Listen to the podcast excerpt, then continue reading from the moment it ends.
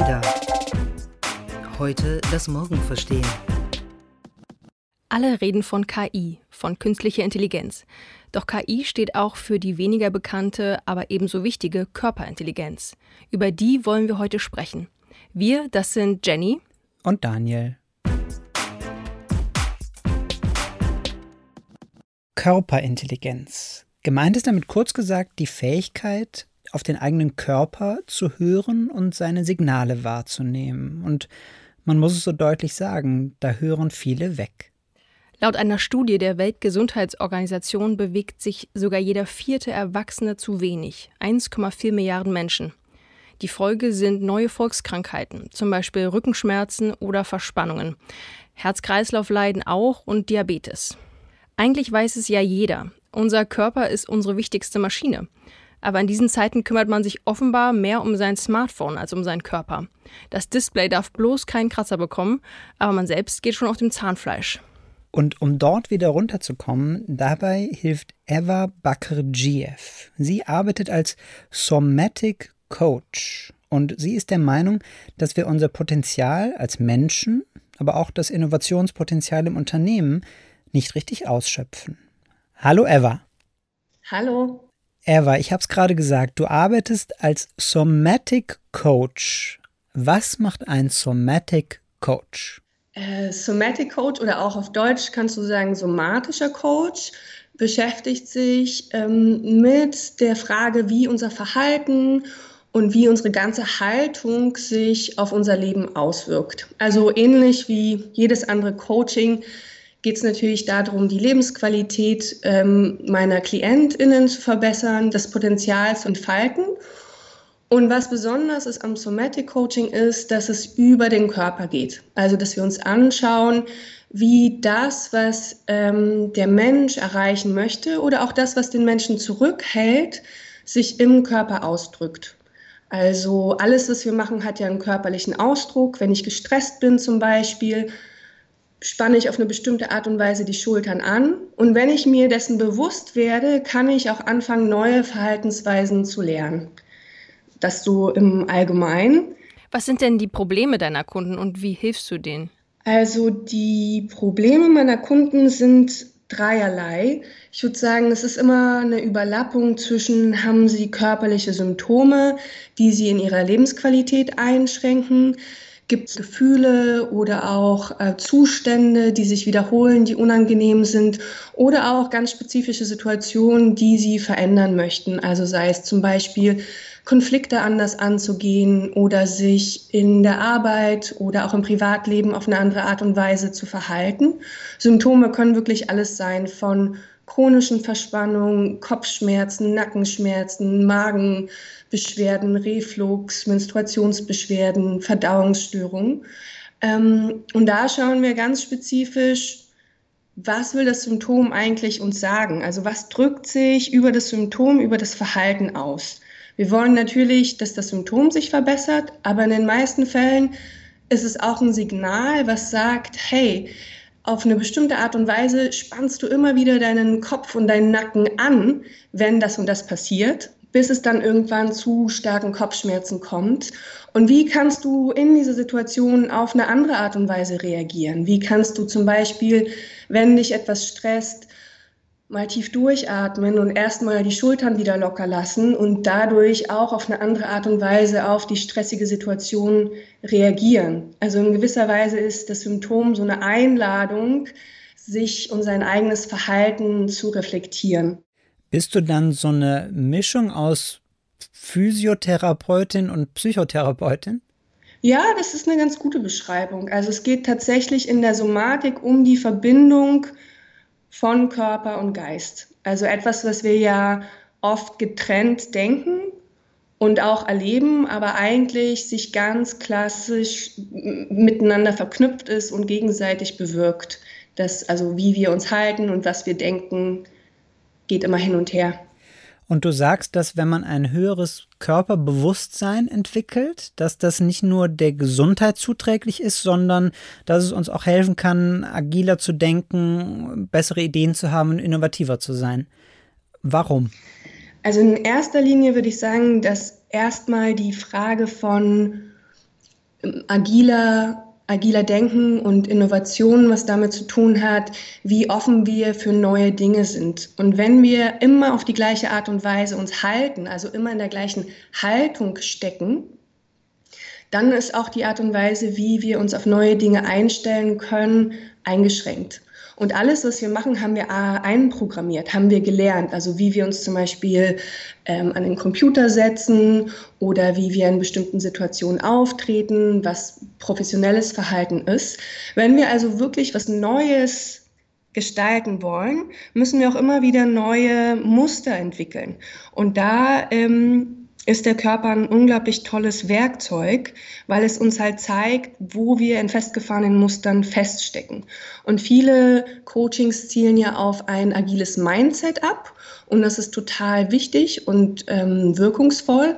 Allerdings sind wir ja nie nur in unseren Gedanken, sondern wenn wir zum Beispiel auf eine bestimmte Art und Weise denken, ähm, mehr oder weniger offen der Zukunft zum Beispiel gegenüber sind, dann drückt sich das auch dadurch aus, wie wir uns bewegen, wie viel Raum wir uns mit unserem Körper nehmen, wie offen wir anderen Menschen in unserer Körperlichkeit sind. Das heißt, indem wir unseren Körper mit ins Spiel bringen, haben wir ein wichtiges Tool, da auch nochmal ähm, Veränderungen zu bewerkstelligen. Ja, ich glaube, das, das Problem kann ja irgendwie jeder nachvollziehen, dass man im Alltag so gestresst ist und einfach nicht mehr, ist ja ganz banal, aber nicht mehr auf seinen Körper hört quasi, ne? Ja, die meisten von uns hören ganz oft nicht auf den Körper. Und ich glaube, dass das auch für mich, ähm, deshalb finde ich somatisches Coaching auch eine zukunftsweisende Methodik, weil es darum geht, uns wirklich zurückzuverbinden zu einer Ressource, die wir die ganze Zeit dabei haben und die uns eigentlich daran erinnert, dass wir lebendig sind, dass wir in Bewegung sein wollen. Also ähm, der Körper ist ja eigentlich auch interessiert an neuer Information, an Lebendigkeit, an neuen Erfahrungen.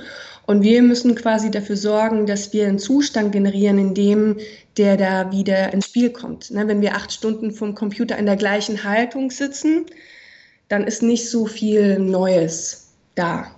Genau, und dabei, dabei geht wahrscheinlich auch was verloren, vielleicht etwas, was man als die Intelligenz des Körpers bezeichnen könnte. Was würdest du darunter verstehen, unter diesem Begriff? Mm, also ich benutze den Begriff Intelligenz des Körpers, um auf verschiedene Dinge zurückzuweisen. Zum einen, wenn ich über die Symptomatiken spreche, wo es darum geht zu sagen, hey, wir wollen nicht nur die Symptome verbessern, sondern wirklich sagen, das sind Zeichen, das ist eine Art Kommunikation des Körpers, der uns sagt, hier passiert irgendwas, was eigentlich für den Menschen ganzheitlich nicht wirklich passend ist. Also wo, wo es darum geht, zuzuhören und zu sagen, wie ist es denn überhaupt gekommen, dass ich diese Beschwerden habe oder dass meine Schultern so doll wehtun? Die Anspannung ist ja nicht von irgendwoher gekommen, sondern ich habe die gemacht. Und der Körper weist uns darauf hin, ich möchte mich eigentlich mehr bewegen oder ich möchte auf eine andere Art und Weise sein. Und der andere ähm, Aspekt ist, dass wir eigentlich alle körperliche Wesen sind. Und wenn wir uns Babys anschauen, die noch nicht sprechen können, die sind ja total in ihrem Körper drin, die spüren sich noch total gut, die wissen genau, was sie brauchen, kommunizieren es auf sehr direkte Art und Weise. Und durch unsere Sozialisation verlieren wir das irgendwann. Und wir wären recht kopflastig und haben viele Ideen, wie wir zu sein haben, wie wir uns verhalten sollen und spüren manchmal einfach gar nicht wirklich, was sind unsere Bedürfnisse, was brauche ich, wer bin ich, wie kann ich das ausdrücken. Und da ist quasi der Körper als ein Teil von wer wir sind, nicht als ausschließlicher Bestandteil, aber in Kommunikation auch eine Weisheit in sich selber, die uns ausmacht und die ein Teil von uns eben ausdrückt, wo wir ja, wenn du, wie du gesagt hast, wir verlieren das, wenn wir zum Beispiel viele Stunden vorm Computer sitzen, weil wir dann auch uns abschneiden können und einfach nur funktionieren und nicht mehr spüren, oh, jetzt könnte ich mich einfach mal strecken. Das würde sich ja mal gut anfühlen.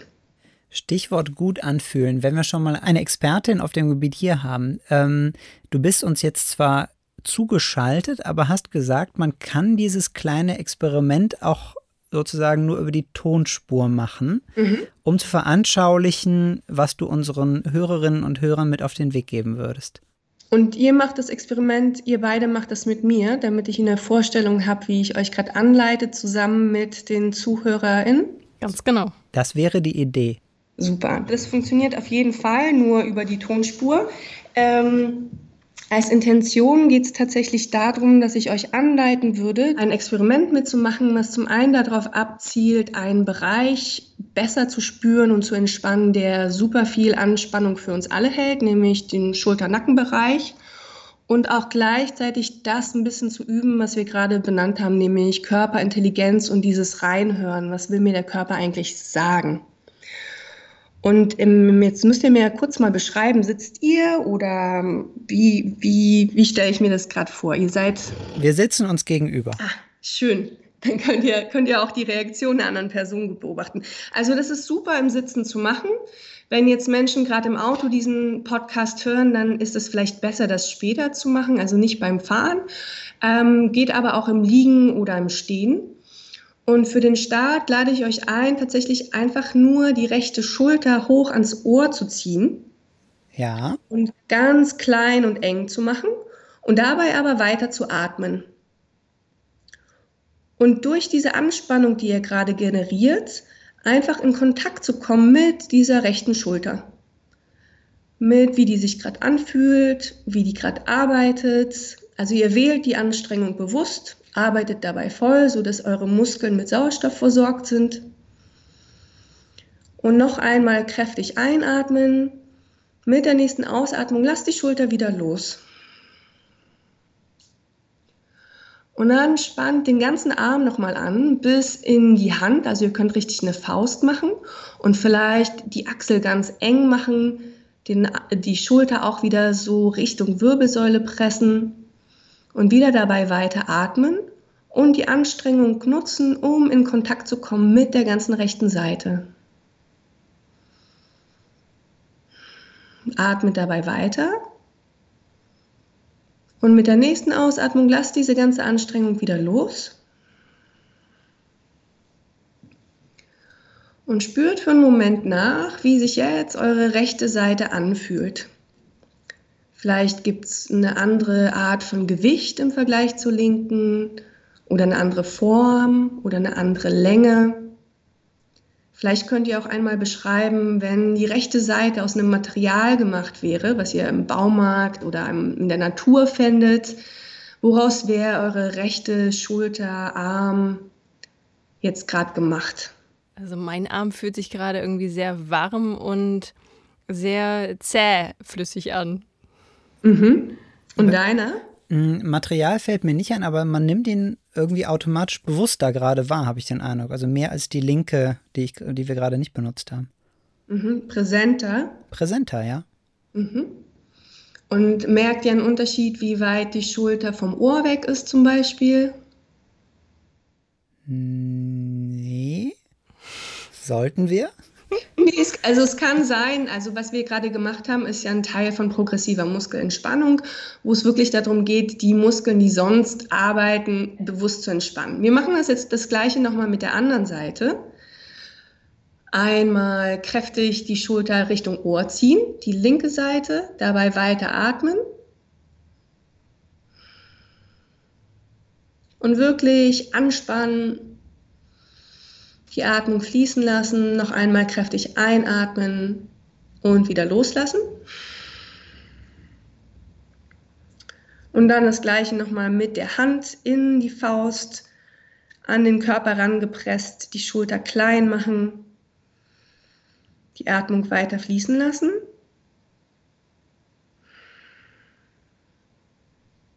Und dann wieder entspannen. Und wenn ihr jetzt in beide Seiten spürt und nochmal in Kontakt tretet, vielleicht mit Textur, mit vielleicht mit Präsenz, was auch immer euch auffällt an, wie ihr euch selber spürt, nehmt auch wahr, ob eure Schultern vielleicht den Impuls haben, eine Bewegung zu machen. Sich zu recken, sich zu strecken, sich ein bisschen zu lockern und folgt für einen Augenblick dem Bedürfnis was wir jetzt quasi gemacht haben, ist, den Körper aus so einer routinierten Haltung rauszuholen und die Körperintelligenz zu aktivieren Und wenn wir jetzt zuhören, dann sagt der Körper oft, mm, das würde sich jetzt gut anfühlen, mal so den Nacken zu dehnen. Ich sehe jetzt nicht, ob ihr in Bewegung seid, aber ich nehme an, dass ihr so kleinen Bewegungen vielleicht folgt. Ja, tatsächlich. Die Einladung gilt auch den ZuhörerInnen zu Hause. Ja, ich sitze auf jetzt äh, jeden Fall viel aufrechter hier im Podcaststudio, ähm, weil mein Kopf sich in die Höhe strecken wollte. Ja, super. Und das ist vielleicht äh, auch spannend, weil wir haben gerade ja versucht zu erklären, was Körperintelligenz ist. Und das Spannende ist ja, dass es erfahrungsbasiert ist. Und durch dieses Experiment ist vielleicht viel klarer spürbar, dass der Körper uns auch sagt, was er braucht und was sich gerade gut anfühlen würde. Ne? Wir müssen da quasi immer nur wieder eine Aktivierung hinbringen und auch zuhören. Aber wie hoch ist eigentlich die Gefahr, dass deine, deine Coaches nur zu dir kommen, um danach wieder noch mehr im Job Gas geben zu können? Mhm. Das ist eine, das reflektiere ich auch gerade sehr. Ich glaube, das ist ähm, vielleicht vordergründig eine Motivation sein kann. Und das ist auch äh, manchmal die Motivation der Menschen. Letztendlich aber passiert es doch auch oft durch den Prozess, dass eine tiefere Reflexion stattfindet. Also zu schauen, okay, warum sind diese Symptome da? Wie kann ich besser im Job umgehen? Aber auch, welche Veränderungen muss ich eigentlich langfristig etablieren? Und da ist tatsächlich, was mich auch bewegt, nicht nur auf der individuellen Ebene, wie sehr machen die Coaches dann weiter und geben Gas und brennen dann vielleicht wieder aus, sondern auch, wie sehr müssen diese Veränderungen auf einer Organisationsebene getragen werden. Also ein gemeinschaftliches Umdenken von, was ist Gesundheit, wie wollen wir arbeiten, wie wollen wir als Mensch eigentlich sein. Und da existiere ich einfach nicht losgelöst mit meiner Arbeit. Wie versuchst du denn dann darauf einzuwirken, dass deine ähm, Coaches trotzdem entspannter durchs Leben gehen, auch wenn die Organisation vielleicht noch nicht umgedacht hat? Das eine ist tatsächlich praktische Tools beizubringen und in den Sitzungen selber Zustände zu generieren, wo der Körper sich zurückbesinnen kann, ah, so kann ich mich anfühlen und Ressourcen zu generieren, von denen aus dann die Coaches besser Veränderungen anleiten können. Also wo sie vielleicht auch durch die Erfahrung, die sie machen, Veränderungen innerhalb ihrer Organisation initiieren. Und also das eine ist ja wirklich, wie gehe ich mit Stress um? Habe ich da Muster, die mir im Weg stehen? Aber wenn der Stress weiter besteht, dann kann ich noch so einen guten Umgang mit Stress haben. Ähm, Stress bleibt Stress. Das heißt, kann ich durch die veränderten neuen Verhaltensweisen darauf einwirken, dass sich der Stress verändert? Dazu versuche ich, meine Coaches zu befähigen. Und dann ist natürlich die Frage, ist das im Rahmen des Unternehmens möglich? Ähm, ist da ein Interesse von Unternehmerseite da? Ähm, da, genau, geht es immer um Inspiration und da ist vielleicht auch der Podcast eine ganz wichtige ähm, Quelle, wo wir eigentlich jetzt einen Diskurs anstoßen, gesellschaftlich zu sagen, ah, was ist denn eigentlich auf Arbeitsseite wichtig, damit wir ja gesund in die Zukunft gehen? Wenn ich jetzt nicht jeden Tag diese Übungen am Schreibtisch machen möchte, gibt es noch ein, zwei ganz konkrete Sachen, irgendwelche, irgendwelche Nudges, also Anstupserchen, ähm, dass ich meinen, meinen Körper nicht vernachlässige? Gib uns noch ein paar Tipps für die Hörer. Mhm. Ich schmunzel gerade, weil ähm, es einfach wirklich schwierig ist, wenn du, also du musst tatsächlich nicht diese Übung jeden Tag machen wollen, aber es geht tatsächlich darum, eine Praxis zu entwickeln. Also den Körper nicht zu spüren, ist in gewisser Weise eine regelmäßige Praxis. Wir machen nur nicht viel. Wir, wir, es ist schon so automatisch, dass wir uns nicht spüren, dass es tatsächlich eine Art von Arbeit bedarf. Deshalb unterstütze ich ja Menschen auch dabei, wieder regelmäßig sich an den Körper zu erinnern. Und vielleicht, was einfacher auch zu ähm, integrieren ist, viele Menschen arbeiten ja zum Beispiel mit der Pomodoro-Methode oder haben andere Arten, wie sie regelmäßig Pausen nehmen. In dieser Zeit auch immer wieder irgendeine Art von körperliche Übung einzubauen. Irgendwas, was Spaß macht, was ähm, einfach auch im Büroalltag irgendwie machbar ist, was jetzt vielleicht nicht so aufsehenderregend ist. Und dann nach der Übung wirklich reinzuspüren in den Körper und einfach für einen Moment diese Frage zu kultivieren, was brauche ich gerade als Körper, was tut mir gut und dem mal eine Minute nachzugehen und das immer wieder zu tun. Und das ist einfacher gesagt als getan. Ähm, was total unterstützend ist, ist, wenn das mehr Menschen machen. Also wenn sich ein ganzes Büro zum Beispiel entschließt, das zusammen zu machen und Mensch nicht alleine sich albern vorkommt, weil du dich jetzt streckst irgendwie alle halbe Stunde. Ähm, aber es geht tatsächlich darum, immer wieder in Bewegung zu kommen, in, immer wieder ins Spüren und in die Körperlichkeit, die wir haben, ja, da eine Verbindung herzustellen. Was machst du selber, wenn du gestresst bist? Ähm, ich mache viel Atemübung. Ich versuche oft auch meine Stressreaktion mir erstmal bewusst zu machen, also zu merken, oh, was mache ich denn jetzt eigentlich gerade? Welche Körperbereiche sind aktiviert? Und genau wie wir das jetzt gerade gemacht haben mit diesem Anspannen loslassen, intensiviere ich das dann oft, mache das dann noch so ein bisschen mehr, mache so diesen Stress nochmal so, äh, atme dabei und dann lasse ich es wieder los. Und dann versuche ich mich zum Beispiel mit Atemübungen wieder zu regulieren und zu merken, ah, okay, ich kann mich in meinem Körper besser spüren. Weil oft, wenn ich gestresst bin, und ich glaube, das geht den meisten Menschen so, dann spüre ich meinen Körper eigentlich gar nicht gut. Dann atme ich nicht, dann bin ich einfach nur in so einem Action-Modus. Und das heißt, die Rückbesinnung auf den Körper selber ist immer schon eine, ein, eine Tür, die erlaubt, wieder aus diesem Stressmodus rauszukommen. Das ist ein gutes Schlusswort, Eva. Vielen Dank für das Interview. Vielen Dank euch auch. Tschüss. Tschüss.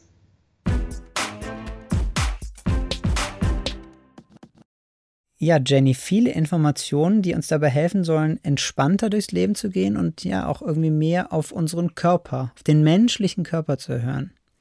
Wir haben ähm, über, die, über das Thema künstliche Intelligenz ja gerade gesprochen und ähm, man könnte sich ja fast fragen, wir Menschen haben dieses Problem, wir bewegen uns zu wenig und sind gestresst. Ähm, der Roboter an sich hat zumindest das Problem des Bewegungsmangels nicht. Aber wenn ich jetzt mal so ein bisschen rumspinne, könnte ich ja denken, je intelligenter der Roboter wird, desto mehr Sorgen und desto mehr Stress hat er auch.